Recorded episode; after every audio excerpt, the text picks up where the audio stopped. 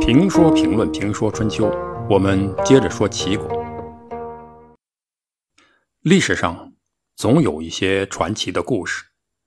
齐襄公摊上的事儿是作风问题，很多事儿都与作风问题有关，这件事儿也不例外。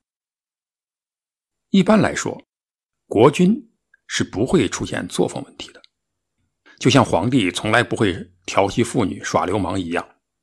但齐襄公却是因为作风问题摊上了事儿。作为国君，作为齐国的国君，他与鲁国的第一夫人有奸情。这种国际丑闻，实际上是从家庭丑闻发展而来的。这个鲁国夫人，原本是齐襄公的亲妹妹文姜，也就是我们在讲郑国的时候提到的太子忽拒绝的那个齐僖公的女儿文姜。和齐襄公，在他们成为齐襄公和鲁桓公夫人之前，就已经是情侣了。当初齐僖公想把文姜许配给郑国的太子忽，人家太子忽就是不受诱惑，不愿意。后来齐襄公的这个妹妹就嫁给了鲁国的鲁桓公。鲁桓公就是我们前面提到的被公子辉蒙蔽，按照公子辉的设计，让公子辉杀掉哥哥鲁隐公的那位。文姜一定长得很漂亮，因为她的姐姐宣姜很漂亮。因为漂亮，本来宣姜要嫁给魏国的太子吉，却被魏宣公截胡，成了魏宣公的夫人。文姜也一样，引出后面一长串的故事。这姊妹俩真的是那个时代的尤物。齐襄公与妹妹文姜兄妹乱伦，这本是家务事，或许齐国。就有这样的传统和风俗。后来齐桓公也是这样，霸占了自己的姐妹姑侄一大堆人。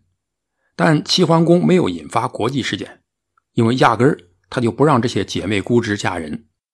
而齐襄公就不同了，他的父亲把自己亲爱的妹妹嫁给了鲁国的国君鲁桓公，成为鲁国第一夫人以后，再与妹妹私通就是国际丑闻了。鲁国国君鲁桓公不知道他的夫人的爱好。不然，是不会带他的夫人访问齐国的。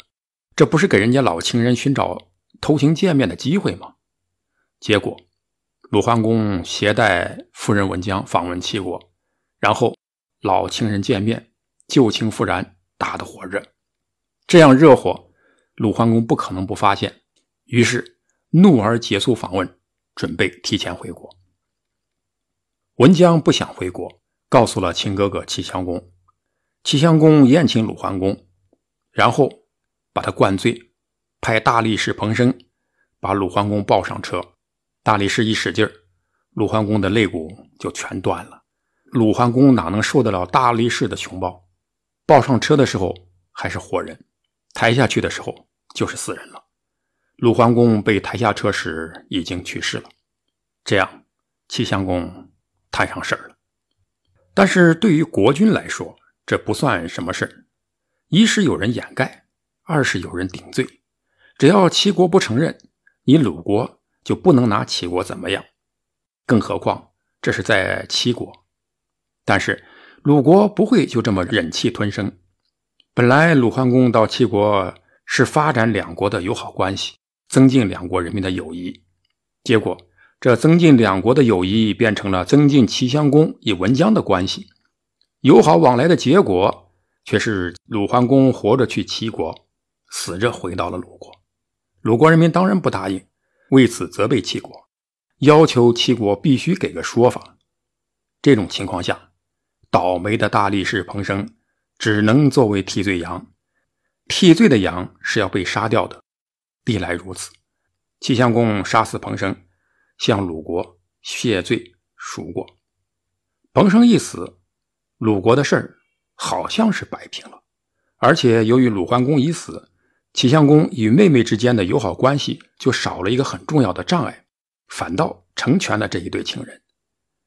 而鲁国人当然要求文姜立刻回国，但文姜到了齐鲁边界就不走了，说这里既不是齐国，也不是鲁国，他要在这里呢享受清静。其实也享受他与齐襄公的优惠，因为这里最方便。对他来说，这事儿好像又变成了好事但是齐襄公还是摊上事儿了。一个人自己的过错导致另外一个国家国君的死亡，使一个国家蒙受耻辱，又让人替死顶罪。按照中国人的观念，那是要遭报应的，不是不报，是时候不到。于是就有了下面的故事。